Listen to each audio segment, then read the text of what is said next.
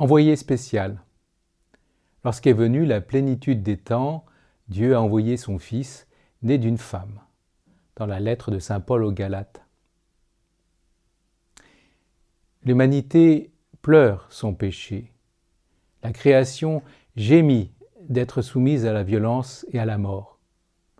Et pourtant, elle continue d'attendre la libération de ses maux.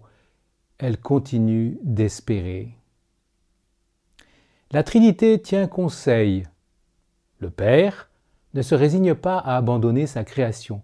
Il demande Qui enverrai-je Envoie-moi, répond le Fils, qui veut faire la volonté de son Père. Et l'Esprit Saint acquiesce. Vient le moment où la création mûrit son plus beau fruit.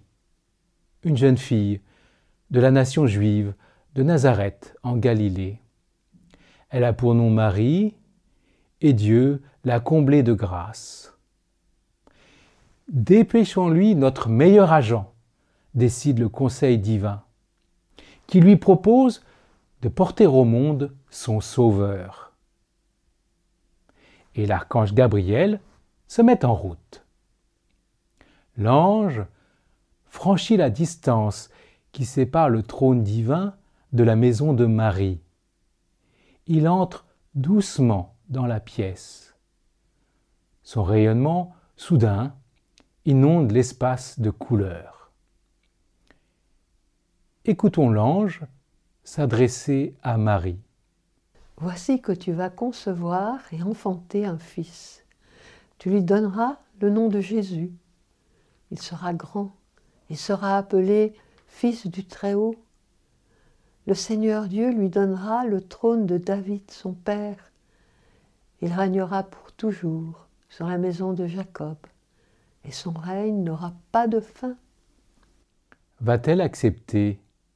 La Trinité retient son souffle. La création retient son souffle. Et nous aussi. Fiat, qu'il m'advienne selon ta parole.